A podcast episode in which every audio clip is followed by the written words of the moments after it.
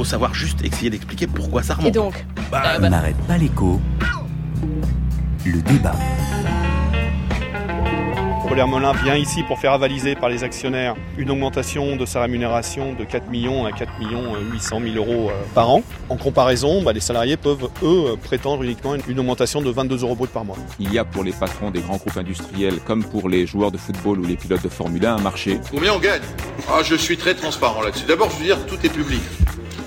Je gagne juste un peu moins que M. Tavares. Si je trouve que c'est trop, faut que je le refuse. Êtes-vous d'accord pour donner 7 200 000 euros à Carlos Ghosn? Pour la première fois en France, l'Assemblée générale des actionnaires de Renault, donc d'une grande entreprise cotée, a rejeté la rémunération de son dirigeant. Ça m'a gêné parce que euh, dans le code AFEP-MEDEF, on dit quand même qu'il faut passer euh, le, au prochain conseil d'administration, en général un, deux ou trois mois plus tard, pour se dire comment on prend l'avis de cette Assemblée générale des actionnaires. Donc moi je suis un peu choqué en effet. Donc maintenant, il faut légiférer proposons notamment qu'il y ait un encadrement de façon à ce qu'il y ait un rapport de 1 à 20. Il y a le cas australien qui est très intéressant parce qu'ils ont cette euh, loi qu'ils appellent le Strike 2 qu'il y a simplement 25% euh, des actionnaires qui votent contre la rémunération deux années de suite, eh bien, le conseil d'administration, dans son intégralité, est remis en cause. Le say on pay devient impératif. Le conseil d'administration, après avoir examiné les attentes exprimées par les actionnaires, devra impérativement en tenir compte. Monsieur, c'est un chiffre véritablement astronomique. Vous savez, la première fois que je l'ai lu, je me suis demandé s'il s'agissait de mon cachet ou de mon numéro de sécurité sociale. Comment je le vis euh, Oui, mais je me pose les mêmes questions que tout le monde. Je me dis, attends, est-ce que c'est mérité Est-ce que c'est pas mérité? Nous avons entendu un syndicaliste de Capgemini, Carlos Tavares, le président de PSA, Patrick Pouyanné, PDG Total. Nous avons entendu Loïc Dessin, le directeur général de Proxinvest, Pierre Gattaz, le président du MEDEF, Manuel Valls, Premier ministre, André Chassaigne, président du groupe communiste à l'Assemblée nationale.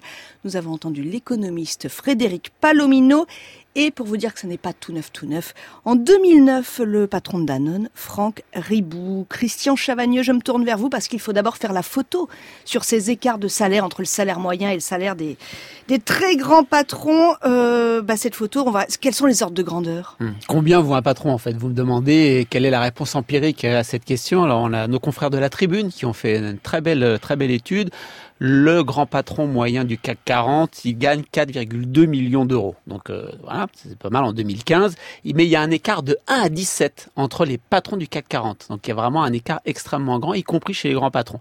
Il y a quelques années, alors ça date un peu, je m'excuse, mais l'INSEE avait travaillé pour la CGPME, donc le syndicat qui représente les PME. Et là, on a eu des informations sur les petits patrons, on va dire, à côté des grands. Pour les entreprises de moins de 20 salariés, la rémunération euh, euh, nette annuelle, c'était 51 000 euros. Et pour les entreprises de plus de 50 salariés, 107 000 euros. Et là, si vous regardez les moins de 20, les entre 20 et 50 ou les plus de 50 salariés, l'écart, il est de 1 à 3 entre les moins payés et les plus payés. Donc, on voit, il y a patron et patron. Hein. Il y a une extrêmement grande hétérogénéité entre les grands et les petits, au sein des grands, au sein des petits. Et entre les salariés, le salaire moyen et, euh, et euh, le salaire des patrons, l'écart c'est quoi? C'est 1 à 100 en France? C'est un 1 à 270 hein, si vous prenez le salaire moyen euh, de, de et c'est un petit peu moins si vous prenez le salaire des cadres, puisqu'on est plutôt autour de 30 000 euros de salaire moyen pour le salarié moyen et plutôt autour de 60 000 pour le cadre. Donc on voit bien que l'écart est plus petit, bien évidemment, avec les cadres, mais il reste énorme, pratiquement, pratiquement en termes de salaire moyen, pas d'extrême, mais pratiquement pratiquement norme américaine. On a, on a une structure de, de, cette rémunération des patrons entre le fixe et le variable qui est intéressante, Emmanuel Le Chypre? Oui, c'est intéressant parce que quand on, on voit les sommes qu'évoquait Christian, par exemple, euh, la première idée qu'on a, c'est que c'est de l'argent sonnant et trébuchant qui tombe sur le compte en banque et que euh, voilà. Alors qu'en fait, pas du tout. On voit bien que, par exemple, sur euh, prenons l'exemple de, de Monsieur Ghosn ou de Monsieur Tavares, vous avez une rémunération en salaire fixe qui est d'à peu près 2 millions d'euros et le reste, ce sont de l'intéressement, de la part variable et alors surtout la grande mode depuis euh, deux ans, c'est la distribution d'actions gratuites, et alors pour des raisons assez paradoxales, parce qu'il faut rappeler que si les patrons sont gavés d'actions gratuites, c'est parce qu'on a eu un dispositif euh, euh voté... C'est une mesure de contournement. Une mesure de, euh, votée par la gauche, qui fait que c'est beaucoup plus avantageux aujourd'hui la fiscalité sur le sujet. Songez que pour un million d'attributions d'actions gratuites, aujourd'hui, le patron se met 200 000 euros de plus dans la poche qu'avec les règles fiscales d'avant. Monsieur Macron. Donc vous voyez qu'il y a un peu quand même une, une espèce de lâcheté dans, dans tout ça. Euh, Christian a très bien fait de le rappeler. On parle quand même de quelques dizaines de personnes euh, qui sont au-dessus, voilà, et qui sont à l'échelle. Et, et, là, on est à l'échelle mondiale. On reviendra sans doute sur la question du marché mondial euh, des patrons, qui est qui n'est pas du tout une, une, une réalité. Mais c'est vrai qu'on ne parle que de, de quelques cas. Et quand on quand on essaye de comprendre pourquoi on en est arrivé là, en fait, euh, il y a beaucoup d'explications sociologiques qui sont avancées. Vous savez, en France, on parle euh, de ce capitalisme de la barbichette avec tous ces grands patrons qui sont tous membres des conseils d'administration les uns les autres. En fait, il y a qu'une seule règle à l'échelle internationale qui permet d'expliquer véritablement l'explosion de cette l'entreprise. Exactement. Même pas. Même Et, pas. Bah si, parce que aujourd'hui, on, on voit bien que euh, la taille des boîtes financièrement, hein, l'étoffe financière des entreprises a été multipliée par 8, grosso modo, depuis 40 ans. Et on voit quoi? Et on voit que, grosso modo, la rémunération des patrons, aujourd'hui, de ces grosses boîtes, a été aussi multipliée par 8. C'est-à-dire que ce que représente la part de la rémunération des patrons dans euh, le, le, bilan de ces boîtes n'a quasiment pas augmenté. Et je vous donne juste un, un tout petit exemple. Quand vous êtes, euh, un, quand vous devez choisir un patron et que vous vous dites sur une boîte qui vaut 500 milliards d'euros en bourse qu'il y en a un qui Il n'y en a va- pas beaucoup, hein, non, mais il y en a pas valent beaucoup, 500 milliards, même 100 milliards, où vous vous dites qu'il y en a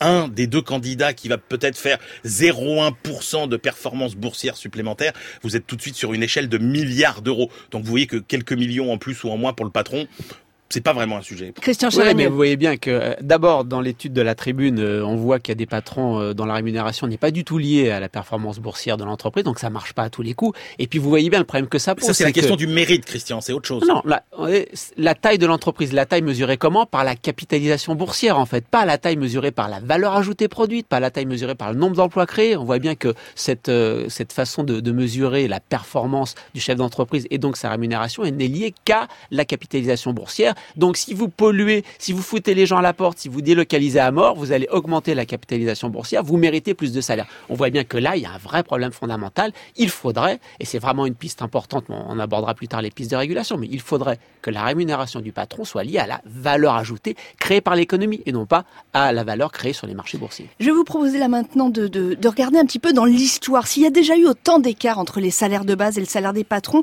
nous avons justement avec nous ce matin un historien. Bonjour Hervé Joly. Bonjour. Vous êtes directeur de recherche au CNRS, spécialiste de l'histoire du patronat et des entreprises. Alors ça, c'est intéressant. Est-ce qu'il y a déjà eu autant d'écart entre le salaire de base et le salaire des patrons euh, en France, dans le monde? Ben, c'est très difficile à dire. J'entendais tout à l'heure sur votre antenne euh, Laurent Geoffrin qui disait, parlait d'une époque euh, euh, meilleure du capitalisme où les, rémunérations des patrons étaient plus faibles. Euh, cette époque dorée, c'est surtout l'époque où on ne connaissait pas les revenus des patrons. On- en fait, on les connaît seulement depuis le début des années 2000, où les législateurs s'en est mêlé d'obliger les entreprises à publier les rémunérations. Et du coup, évidemment, on en est réduit à des suppositions. Même nous, les historiens, à partir des archives, c'est extrêmement difficile de reconstituer euh, les rémunérations des patrons parce que euh, même en ayant accès, par exemple, aux procès-verbaux des conseils d'administration, euh, souvent, euh, c'est relégué dans une partie annexe qui, comme par hasard, a disparu des archives. Et donc, du coup, c'est extrêmement difficile de retrouver les informations. Quand on en retrouve, on s'aperçoit que les écarts pouvaient être quand même très importants euh, par rapport aux revenus moyens des, salariés. Euh, il y a déjà dans les, périodes antérieures, euh, avant 1914 euh, par exemple, où on peut avoir des, rémunérations facilement qui, dépassent 100 fois le, revenu moyen d'un ouvrier. Donc c'est pas forcément un phénomène nouveau. Euh, par ailleurs, il y avait euh, les mêmes procédures, il y avait, mais il y avait aussi déjà des primes. Euh, par exemple, on avait des patrons qui avaient des pourcentages des bénéfices aux dépens des actionnaires. C'est-à-dire qu'une partie des bénéfices euh, était sous la forme de tantièmes, ce qu'on appelait, était euh, donnée aux, dirigeants et aux administrateurs aux dépens des actionnaires. Et ça pouvait atteindre des proportions considérables puisque quelques dirigeants pouvaient par exemple récupérer 5 ou 10% euh, des bénéfices de l'entreprise. Euh, et par ailleurs, à cette époque, le- les patrons cumulaient souvent un nombre extraordinaire de conseils d'administration. Euh, quand on dit par exemple aujourd'hui qu'on ne peut pas, euh, il ne faudrait pas se mêler euh, de ce qui se passe dans les entreprises privées, que l'État n'a pas le droit d'intervenir. L'État l'a toujours fait. Depuis qu'il existe un droit des sociétés, euh, l'État intervient dans la régulation des entreprises privées. Par exemple, il a décidé de, à partir de 1940, bon, c'était le gouvernement de Vichy qui l'avait fait, mmh. de limiter le nombre de sièges pour un conseil, de, par nombre de sièges de conseil d'administration. Il y avait des, on ne pouvait plus être à, partir de 1940 membre que de huit conseils d'administration. D'accord, les jetons de présence donc, hein, oui. Oui, alors on avait des patrons qui cumulaient des, rémunérations considérables en jetons de présence et en tantième, pourcentage des, bénéfices. Donc en fait, quand on euh, fait l'addition de tout cela, ils avaient des revenus euh, qui n'avaient rien à envier à ceux d'aujourd'hui. Bon, moi j'avais j'avais une question, une question pour vous, pour parce qu'on voit bien que ce qui pose problème beaucoup aujourd'hui, c'est ce profil du grand patron salarié en fait, hein, qui euh, gagne énormément d'argent. Est-ce que à l'époque ce profil du patron salarié existait, ou bien est-ce que les patrons c'était avant tout les fondateurs des entreprises? Ben, Ça pouvait être aussi des salariés. on avait des, gérants, par exemple, qui n'étaient pas forcément des fondateurs ni même des héritiers qui pouvaient euh, avoir des, proportions euh, considérables des, bénéfices. Non, c'était pas réservé aux, patrons euh, fondateurs. et, par ailleurs, on avait euh, aussi souvent des, patrons salariés qui euh, accumulaient des, par exemple, le, on peut citer le cas de Camille Cavalier, qui était un, patron euh, manager au départ de Pont-à-Mousson et qui est devenu, avec sa famille ensuite, le plus gros actionnaire de l'entreprise, donc qui, avait récupéré. Alors, est-ce que c'était sous forme d'actions gratuites ou d'actions cédées à des, dans des conditions avantageuses? En tout cas, qui avait, qui avait, réussi à devenir un, grand actionnaire. En tout cas, qui, oui, en tout se retrouvait. Donc, c'est pas, c'est pas un phénomène nouveau. Cette idée que le, le capitalisme serait devenu financier depuis 20 ou 30 ans, à, mon avis, est fausse. Donc, il y a eu une parenthèse qui était de la période des années 60-70. On a eu un capitalisme peu financier. Mais en gros, euh, le capitalisme, il est par essence financier. Donc, et, donc on a euh, compris en tout cas que s'il y avait s'il y avait débat aujourd'hui, c'était bien parce qu'il y avait un peu plus de, de transparence. Hein. Hervé Joly, merci d'avoir été avec nous au bout du fil euh, pour On n'arrête pas l'écho. Euh, Christian Chavagneux, Emmanuel Le Chypre, il faut se pencher sur, évidemment sur la question de la régulation en cours parce qu'on l'a déjà traité, les codes de conduite, le code de conduite AFEP-MEDEF 2013. Là, on a vu, voilà, ça n'a pas servi à grand-chose je, juste précise euh, pour la suite d'Hervé Joly qu'on a un peu plus de stats aux États-Unis euh, qu'en Europe et euh, on sait que les écarts de salaire dans les années 60 aux États-Unis c'était 20, hein, c'est dans les années 70 c'est passé à 30, dans les années 80 c'est passé à 60 et tout d'un coup à partir des années 90, aux États-Unis, ça passe de 60 à 300. Et aujourd'hui, on est toujours sur un écart de salaire, moyen, hein, 300, voire avec des entreprises Mais d'ailleurs, il y a énormément d'émotions. Hein plus, plus, plus de 1000. Et il y a des émotions en France, au Royaume-Uni, aux Pays-Bas. Hier dans, la banque Goldman Sachs. Aux États-Unis, hier dans la banque Goldman Sachs. Donc, sur, est-ce qu'il y a des contre-pouvoirs lorsque les patrons vraiment sont capables d'accaparer des rentes individuelles? Est-ce qu'il y a des contre-pouvoirs? On nous dit l'autorégulation. À FEP-MEDEF, on a eu une étude de l'autorité des marchés financiers qui nous a dit que 75% des entreprises cotées ne respectaient pas au moins un, si ce n'est plusieurs, euh, considérations du code AFEP-MEDEF. Donc vraiment, l'autorégulation, ça marche pas. Il faut euh, passer à d'autres formes de contre-pouvoirs. Les actionnaires, par exemple,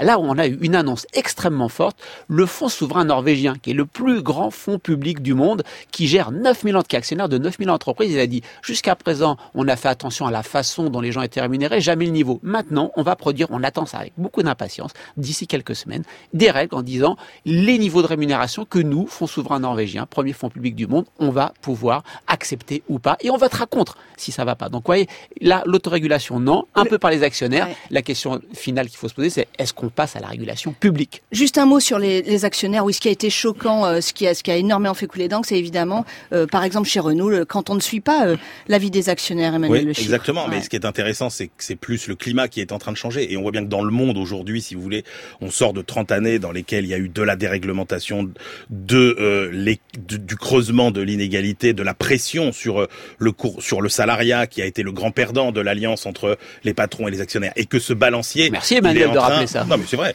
Et que ce balancier, il est en train de bouger. Regardez tous les débats sur les salaires minimums un peu partout. Regardez le débat autour des nouvelles formes de salariat, euh, où on, avec l'URSSAF, avec ce qui se passe en Californie, euh, euh, sur les nouvelles formes d'économie.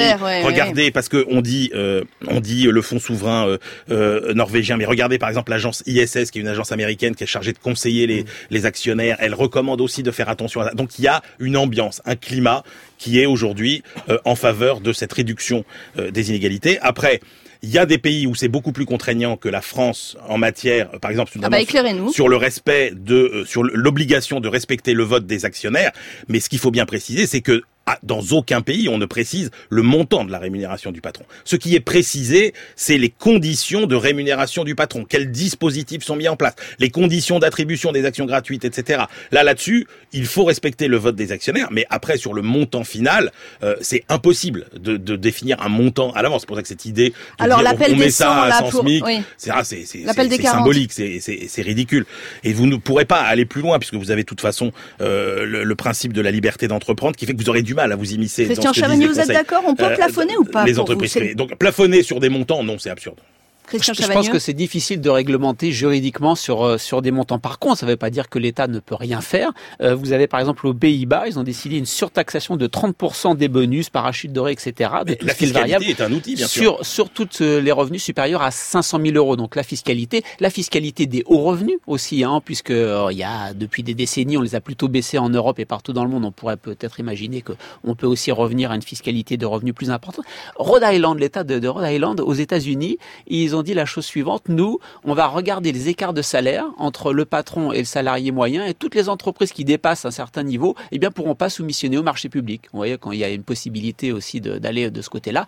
Par contre, euh, chaque société, il n'y a pas, il y a pas de, il y a pas de théorie économique, il n'y a pas de loi qui dit un patron ça vaut tant. Et donc chaque société réagit de manière différente. Un patron japonais de multinationale est beaucoup beaucoup moins payé qu'un patron européen, qui est beaucoup moins payé qu'un patron américain. Donc c'est chaque société. En Suisse, il y a eu un référendum en disant on va mettre un écart de 1 à 12. Ils ont fait une votation, comment dire, un référendum. Mhm. Les gens ont dit non, 1 à 12, ça leur part, c'est pas pertinent. Là, vous avez des politiques qui se mobilisent, qui disent pour la France 1 à 100. On dit non, 1 à 100, ça va pas. Donc vous voyez, chaque société doit définir ce qu'elle ce qu'elle considère comme. Et rappelons, et rappelons qu'il n'y a pas de marché mondial des, patrons. Hein. Et il n'y a pas Alors voilà, ça 90%, 90% ah des grands patrons américains sont américains.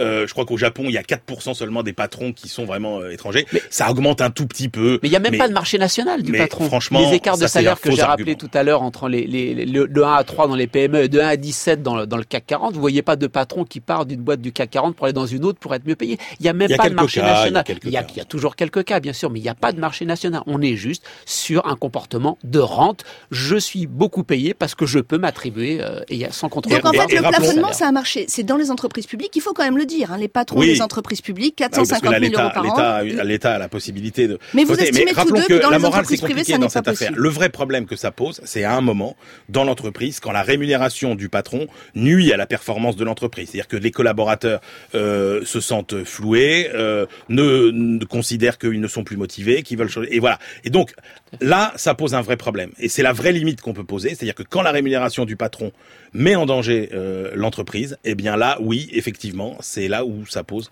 donc, euh, un vrai problème. Donc une loi, là le Medef dit, bah oui, alors il faudrait, ça c'est la, nouveauté hein, de ces derniers, de ces derniers jours, le Medef dit, il faudrait que ça soit impératif. Impératif, euh, mais pas contraignant. Bah voilà, le, vote des actionnaires en assemblée générale. régulation qui ne fonctionne pas. La loi qui s'annonce, ça serait une loi pour rendre le vote des actionnaires obligatoire. Obligatoire. Oui, enfin, on doit respecter le vote des des, des, des actionnaires. mais dans la grande majorité des cas, les actionnaires, ils acceptent la oui, mais c'est en train de changer ça aussi, Christian. Ça fait partie de ce changement d'ambiance qu'on citait, c'est-à-dire qu'effectivement, euh, on disait les actionnaires, ils peuvent faire ce qu'ils veulent, euh, sauf que pendant des années, à 90%, ils votaient la rémunération des patrons. Et on voit bien que le climat est radicalement en train de changer, y compris euh, dans les pays comme les États-Unis, etc. Donc, euh, donc euh, à suivre. Donc cette loi, une, une bonne idée sur le papier, à suivre.